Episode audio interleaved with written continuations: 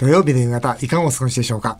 こんにちは、渡辺美希です。そして番組スペシャルアドバイザーはこの方です。テリー東です。テリーさん、今週もよろしくお願いします。ますさて、今週月曜日から、東京都をはじめ、えー飲食店の時短要請が全面解除と。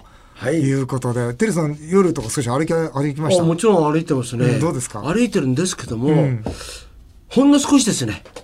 戻りがね。戻りがいや、本当そうなんですよ。うん10%とか。そうなんですよね。うん15%とか。あれですから、これお客さんがね、やっぱり、なんていうのかな、まだ慎重になってるというか、まあ、慎重になってるんだったらまだいいと思うんですよね。うんなんかそういう飲みに行くというなんか文化がなくなったというか、うんだからもう夜まっすぐ帰ってって普通じゃないみたいな、ね、まあ一杯飲み行こうかっていう本当この文化がもしかしたらあなくなっちゃったんじゃないかなっていう気がしますね。だから居酒屋について僕はすごい危機感持ってますよ。そうですよね。これは例えば12月、今、今はい。まだね、はい。この時期じゃないですか、はい。これが例えばクリスマスとかね、はい。のなんかまあ12月になったら僕はちょっと流れが変わってくると思うんですよ。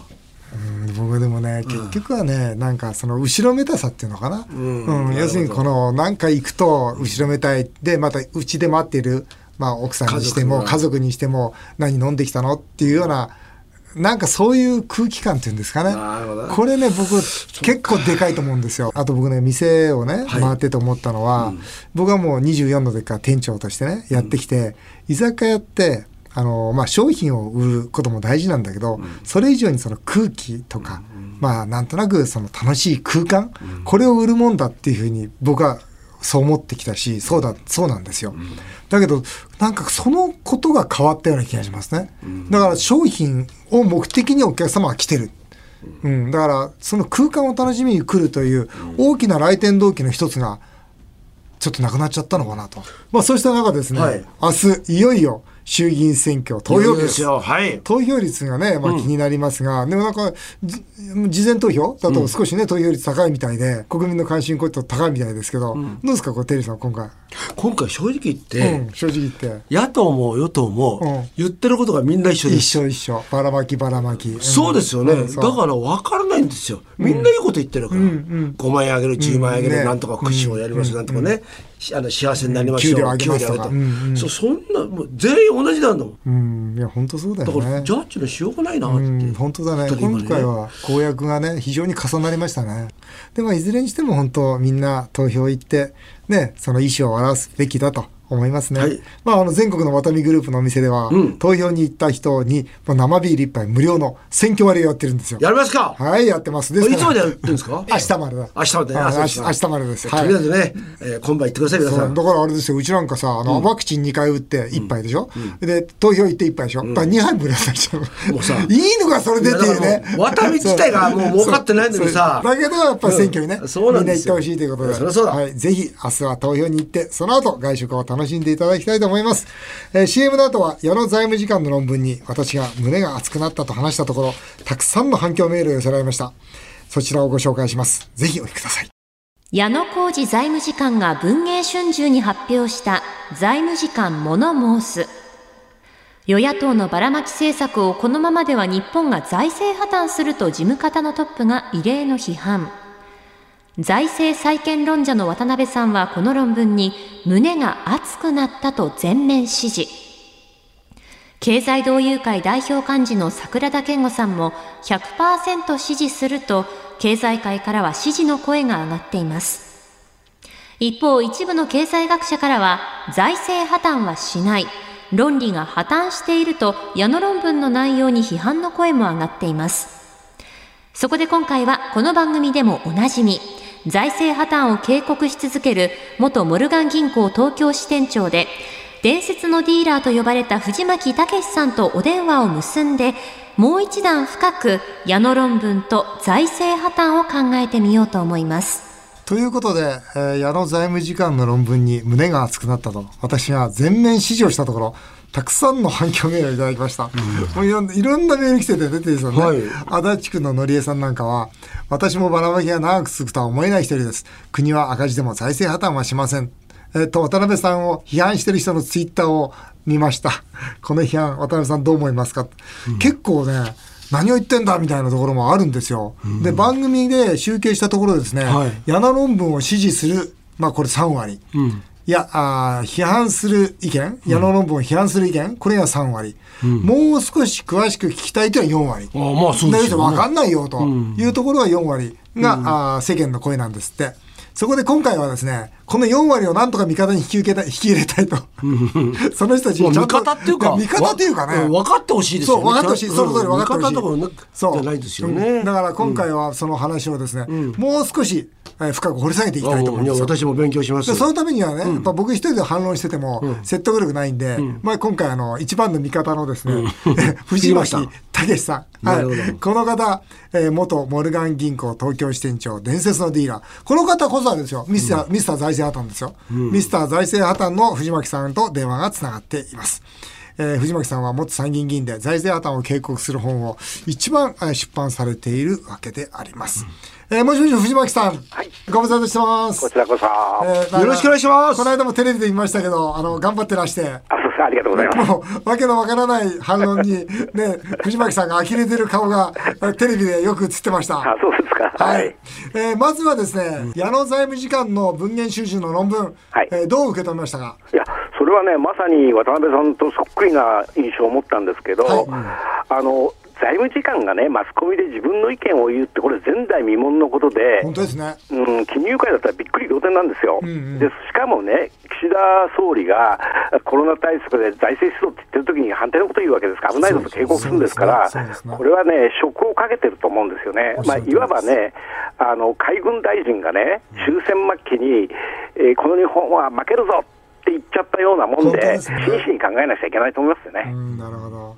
一方で、あの論文は間違ってるという、まあ、このメールでも来てるんですけどね。はい。そのに日銀と政府の財務をね、その連結したらという、皆さんがよく言うことですわ、はい。資産1500兆円、負債1500兆円だから、全く日本は危機ではないというようなこういう反論とかね、さまざまなものがありますが、はい。まあ、今回、このこの論文についていろんな、いまあ、こういうような反論が来てますが、はいそれについてはい違うよというところを簡単にリスナーの方にお話ししていただけたらありがたいです。はいわかりましたはい。あの日銀と国とのおこれ、相殺される、要するに国の借金は日銀の資産だから相殺されるという意見なんですけど、はいそれだったらね、まさに無税国家ができちゃうわけですよ、要するにもし何かが必要であれば、ねどんどん国債を発行して、日銀が全部買ってしまえば、その相殺だから問題ないよって言ったらば地球上に税金いらなくなりますよね。それ弱いんですよ、うん、そんな話ないわけですし。うん、そうですね。でかつね、やっぱり今、アメリカでは国債の発行上限枠があって、はい。今、揉めてるわけですよ、ですね。揉めなくても全然いいじゃないって話ですからね、ね。いくらでも出していいんだったらね。ね。だからとんでもない話だと思いますよね。あとこの合併したらという話があるじゃないですか。うん。そうそう合併したら、ね、やっぱりそのバランスシートの貸し方には、うん。まあ当座預金残るわけですよね。そうですそうです。うん例えばね、はい私がなんか家を建てたいということで、はい息子から借金をしました。はい。と私と息子の関係はそれはチャラですよ、確かに。うんうんだけど問題は息子が銀行から借金をして私に貸してるわけですから、はいじゃあ藤巻家にずってみたら、銀行からの借金はどうなっちゃうのって話ですよね本。当ですよね。この当座預金っていうのは今どのぐらいあるんですか？540兆円ぐらいですね。要するに、えー日銀はね、大体あの半分以上。の国債を買い取っちゃってるんですよ、うん。約540兆円ぐらい今持ってて、うんうんえーそれを買ったときに、これはあの民間の金融機関から買うんですけど、うんうん。その時に現金を渡すわけじゃなくてね、民間の金融機関に、うんうんうんうん。民間の金融機関が日銀に持ってる口座、うん。例えば渡辺さんがどっかの民間金融機関に持ってるように、民間金融機関も日銀に口座を持ってるんですよ。うんうん。でそこに、その口座の中に買い取ったお金の対価を入れてあげるわけです。うんうん。だからちょうど540兆円の、あ国債が資産にあって、うん。反対側の借金の方に540兆円の日銀当座金ができるということ。うん、そうですよね、うん。そうするとこの当座預金の、うん。ここに金利かかっていますよね。そう今はね、0.1%。まあ今ね、ほとんどないんだけど、うんこれ全体的にそのはい。金利がこう今上がりつつ世界でありますよね。はい。それでまあそれぞれのまあ国でまあ金利、まああえて上げてインフレを抑えていこうみたいなそういう動きもあるんですが、はい。この日本はうん。金利を上げられないということをずっと、ねはい。藤本さん言ってますよね。そうですよね。なぜ金利上げられないうんんですか？なぜかっていうと、まあ、2つ理由があるんですけど、はい一つは日銀の収入って年間約1兆4000億ぐらいなんですよ。はい。ところがさっき申し上げましたように、日銀当座益540兆あるんでしょ。はい。1%ききあの金利をつけると5.4兆円なんですよ、そうですね1.4兆円収入しかないのに5.4兆円、2%にしたらあ11兆円ぐらいになっちゃうわけですけども、損の垂れ流しで、うん簡単に債務超過になっちゃうんですよね。そうです。が一つねはい、どうぞ。もう一つはね、はい今、日銀が持っているあの保国債保有国債の平均利回りって0.199ってものすごく低いわけ、0.2を割ってるんですよ。はい。で今、市中の長期金利って0.1%ですから、これがもう本当ちょっと上がると、要するに金利が上がるってことは値段が下がる、金利と値段っていうのはコインの表と裏ですから、うんうん金利がちょっと上がると値段が下がって、評価損になっちゃう。うんうん。でかつ莫大な量を国債を持ってますから、うん。ちょっともうちょっと上がっちゃうと、もう莫大な量の評価損を日銀が抱えるんですけど、うん。そんな時に、えー世界の投資家がですね、中央銀行を信じるか、うん。でサマーズが昔、あのインフレにするの簡単だって言ったんです、うん。インフレをにするためには、中央銀行の信用を落とせばいい、うんうん。そうすると簡単にそうそうすると、発行している通貨の価値が落っこちる、要するに一枚札がほとんど何も買えなくなっちゃうということで、インフレになるということを言ったんですけど、うんうん。信用を落とす、中央銀行の信用を落とす、一番大きな要因というか、強烈な強力パンチというのはうん。債務超過、要するに債務超過っていうのは資産よりも負債の方が大きいということですから、これになっちゃうんです、だから今、日銀っていうのは債務超過になるギリギリの線があるんです、崖っぷちにあるところなんですよね。なるほどね。これあの以前ね、はい。あの藤巻さんはまあ、はいデフォルトという表現したんですけええ。ど、最近はデフォルトはまあお金すればいいからないよねと、うんうんでもハイパーインフレは来るよねと。そうです。いう言い方をされてますよね。そうですよね。これそれのきっかけそのハイパーインフレのその、うん。まあスイッチがはい。債務超過にあると藤巻さんはこう論まあ論理展開されてるんですが、そうですね。れをリスナーにもう少し分かりやすく言ってもらえますか？あの確かにね、2013年からはい。異次元の量的緩和を始めたんです、はい。異次元の量的緩和っていうのは必要であれば、国債を日銀が買って紙幣を知ります、すりますよっていう話なんですよね。はい。だからこれ当然それまでは財政破綻の可能性あったんですけど、必要であれば紙幣するんだったらば、はい。ちっともお金足りなくなるわけないですから、はい。大丈夫だって、これがまあ MMT 派って言われてる人たちの意見なんですけど、はいはい。ですね。はい。ですけどね、いくらでも自国通貨だから、いくらでも紙幣をすれるということと、うん。いつまでも信用あるリス紙幣をすれるという違うことですね。全く違う話なんです。よ、うんうんうん。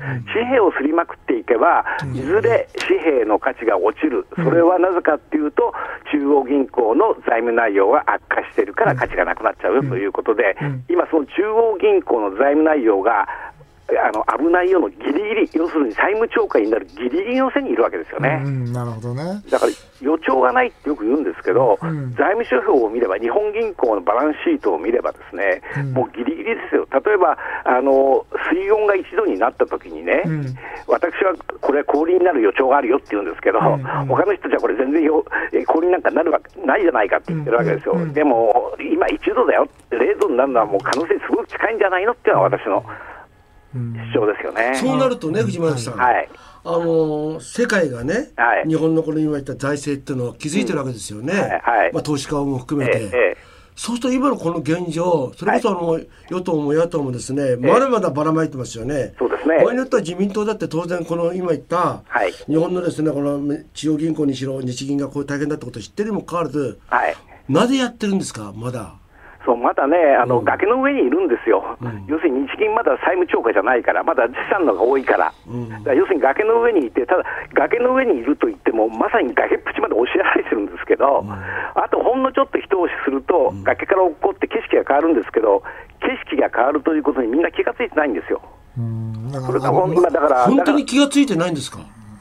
いやある程度、まあ、分かってる人は、あの経分かってますよね済人とかね例えば知識人みんな分かってますよ。例えば麻生さんなんかずっとね、うん財務大臣やってたわけじゃないですか。はいはいそうすると、うん分かってるでしょ、そのぐらいを。うん、麻生さんはね、多少分かってる可能性ありますね、あのなぜかっていうと、あの矢野論文を出していいよって認めたっていうお話ですから、これはある程度分かってるかなと思う、ね、逆に言うとね、矢野論文って、これ、ものすごい予兆だと思うんですよ、さっき申し上げましたようにものすごくそのお危ないよなんていう、その財務次官が言ったんで、前代未聞なことをやったという、この危機感ね、だからもう一つは、麻生大臣が認めたっていうことは、ひょっとするとですよ、これ20%ぐらいの確率だと思うんですけど、財務省がですね組織防衛に入ったんじゃないか、要するに彼らは一番数字分かってますから、あのもうとんでもない、もう限界超えたぞと思って、だったらば自分たちはきちんと警告を与えたぞっていう証拠を作っておこうかなと思った可能性もなきにしもあるんですね。証拠作りか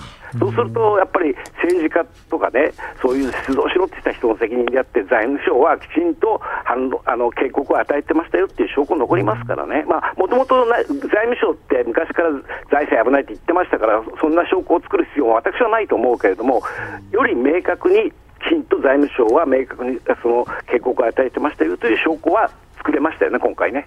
それはちょっとうがった見方かもしれないけども、それもかなり大きい予兆で、真摯に受け止めなくちゃいけない。なんかお湯がね、こう、沸騰するときに、はいまだ普通に見えるじゃないですか。そうそうそうある時一瞬にしてバババって言ってたじゃないですか。そうなんですよ。まだ大丈夫、まだ大丈夫。だからもうちょっと自分が政治家でいるために、まあこのお金を使わせてもらおうと思ってる、だと僕は政治家は思いますよ。だって僕はこういう部会の中でもずっと発言しても、渡辺さんの言うこと分かるよってみんな言ってくれますもん。はいはい渡辺さんの言うことは分かるけど、けどでも予算ね、やっぱ取らないとね、みたいな。みんなその、まだ大丈夫だろうっていう感覚だと思うんですよ。なんかそれはね、あの、は一一橋大学長がね、はい亡くなら、2年ぐらい前だったら18年、2018年から亡くなられたんですけど、はい財政の大家だったんですけど、うんあの方がね、おっしゃってたことはね、はい日本はばらまかないと投票しないと。でもドイツは違うんだよね。んドイツは財政削減、あ再建を主張した人が受かると。んばらまいていれば、あの、インフレになっちゃうことが分かってるからという発言をされてなくなってたんですよ。なるほどね日。本がもうちょっとそのインフレに対して警戒感を持たなくちゃいけないよということの、まあ、遺言みたいだったもんじゃないかと私は思いますけどね。日銀がね、うんじゃんじゃんじゃんじゃんお金吸ってるわけじゃないですか。はいとどんどんどんどん価値がなくなってきますよね。はい世界の人たちのまあ投資家も含めてですね、はい何やってんだ日本って。ええ言うと今度日本の格がどんどんどんどん下がっていくような気がするんですけども。当然そうですね。うんそれは可能性十分あって、ただね、お他の国も同じことをやってるよっていう方がずいぶんいるんですけど、他の国と日本レレベルが違うねそのうん。レベルが違う。う。ん。うん。だから他の国はきっと日銀がこけたら、すぐ U ターンして戻るんじゃないですかね。うん、。そうでしょうね。あともう一つのね、別の意見として、はい。とにかくそういう状況わかるけれど、ええ。ね、今大胆な財政出動や減税して、経済成長させれば、この問題も解決するだろうという間違った意見もあるんですが、これについて反論お願いします。それはね、ドイツの首相だったら言ってもおかしくないと思ね。まあまだまともだからね。うんへ平時の時に減税再生をしてまして、ところが日本は平時の時にばらまいちゃってて、もう限界もいいとこですよ。だから、そのコロナ対策を出した途端に、日本がこけちゃって、日本人全員がね、貧困生活になったら、それはもうお話にならないんでね、それは財政出動したらいいに決まってますよ、うん。もちろん。そうだよね。本当そうだよね。だけど、できるかできないかって問題違いますから。ね。そうですよね。うん。ということは一般のですね、はい。このラジオを聞いてるリスナーの皆さんは、はい。どういうそれこそ岸田さんを含めてねまだまだ財政出動だって言ってるわけじゃないですか、はい。どういうふうに自己防衛なりをしていったらいいんですか？うん。まあ、基本はやっぱりドル資産でしょうね、私はドルの MMF って言って、マネーマーケットファンド、覚えにくかったら、マネーマネー藤巻と覚えていただけないんですけど、はい。マネーマネー藤巻。まあ、MMF という商品を、はい。あの銀行、日本の銀行でも、それからあ証券会社でも売ってますから、そこ行って、マネーマーケットファンドというドル資産のものを買うのが、税金の面から言ってもね、えーいいのかなって気は思いますね。まあ、それとあと、暗号資産もね、ちょっとあまりにもその上下運動が激しいんで怖いと思いますけどうん、最低限買っていても悪くはないかもしれませんね。なるほどね。えー、最後に藤巻さん、はい。このままいったら5年以内に日本が財政破綻する可能性は何パーセントでしょうか、うんあのあんまり悲観的なこと言うと、かなりからでも、うんまあ、私はもう100%、100%まあ5年、5年以内なんていう悠長な話はないと思ってますけど、近ければどのぐらいですか？近ければ今年。今年、うん。僕いえや僕も可能性あると思いますよ、うう。ん、このねこの金利の世界的な上がり方見てると。でもねそれって、うん。どうよくわかんないのは岸田さんって総理大臣になったばかりじゃないですか、ん。でもそのぐらいのことって分かってるでしょ？だけど藤巻さんもそうだし僕も国会の中にいたから分かるけど、うん、お金を使おうといううねりはもう誰にも止められないですよ。いや藤巻さんありがとうございました。はい、ありがとうございました。はい、またあの出ていただきたいと思いますんで、はい、よろしくお願いします。ありがとうございます。いや、せいさんどうですか藤巻さんのいやでももうまさにその通りだと思いますよね。うん、多分ラジオ聞いていて。多分この時間ねお仕事してるかもわかんない、うん、いやそうか。じゃあどれぐらいしかね自分たち自己防衛できないのかっていうのをちょっと情けないなっていう、うん、まあ本当にいろんな批判も結構だと思うんですよ。それからその財政破綻なんかしてほしくないから、うん、人間は信じたくないことに対しては強いからだからしないよということをまあ批判することもいいと思うんですけど、ただ私は本当にね、あの、藤巻さんもそう、財政破綻させたくないと、なんとかこの国守りたいと思って意見を言っていることだけはご理解していただきたいなと思います。ぜひ、この国の財政、皆さんも考えてみてください。以上、矢野財務次官の論文をきっかけに、緊急スペシャル、財政破綻を考えようでした。さあ、続いてはメールを紹介させていただきます。プロテゴさんです。えー、ニュージーランドの市長が魔法使いとの契約を公表してニュースに取り上げられていました。どんな契約したなんかねニュージーランドのね、えー、市長がね魔法使いとこう契約をずっとしてたんですよ。何十年も。魔法使い。本当にいるんですよ。本当だ。もう使いか、本当それっぽいですね。で多分あれでしょ、まあ、観光だとかいうことでね、うん、あの契約していたと思うんだけど、うん、ここでまた出てきました。性欲が強い営業マンは、うんどんな魔法をかけてほしいですか？わかんないね。このこのメールもわかんないよこれ。どんな魔法をかけてほしいですか？どんな、はい、どんな魔法をかけてほしい？もうやっぱりあの透明人間になるのと投資の能力を。授けそれさ、小学校さ、小学校5年生。バカすぎるこいつやっぱり。すみません。もうね、でも透明人間になってさ、なんかほら、ね、そのどっか行きたいよ。いやもうまあもちろんいろんな方の家に。どこ行きたいの？具体的に。まあ会会長のご自宅に。うちに来てどうすんだよ。ちょっといろいろ。おかしいのいいよね。あの真ん中からさ、あのアコーディオかかって取っ払って。それ困る。それ困る。あと投資か。投資。はい、投資。ね、ほら、透き通って見える。はい。だから綺麗な女性の洋服とか透き通っちゃうんでしょ、はい、本当こいつ何考えてるか分かんないわ。いやもう本当。中の中までみたいすいませんもうさやっぱりさ小学校3年生でレベルが。よくそういう話ってさ小学生の時やしてるよね。リスナーの方分かんないかもしれないけど中の中まで見たいとわけわかんない。わけのわかんないこと言っております。性欲の強い営業マンは。はいあっという間にお時間になりました。テリートさんまた次回もよろしくお願いします。はい日本放送渡辺美希5年後の夢を語ろう。この番組ではリスナーの皆さんのメールをお待ちしております。メールアドレスは夢 5-1242.com 夢 5-1242.com お送りしてきました。日本放送渡辺美希5年後の夢を語ろう。お相手は渡辺美希でした。あなたの夢が叶えますように。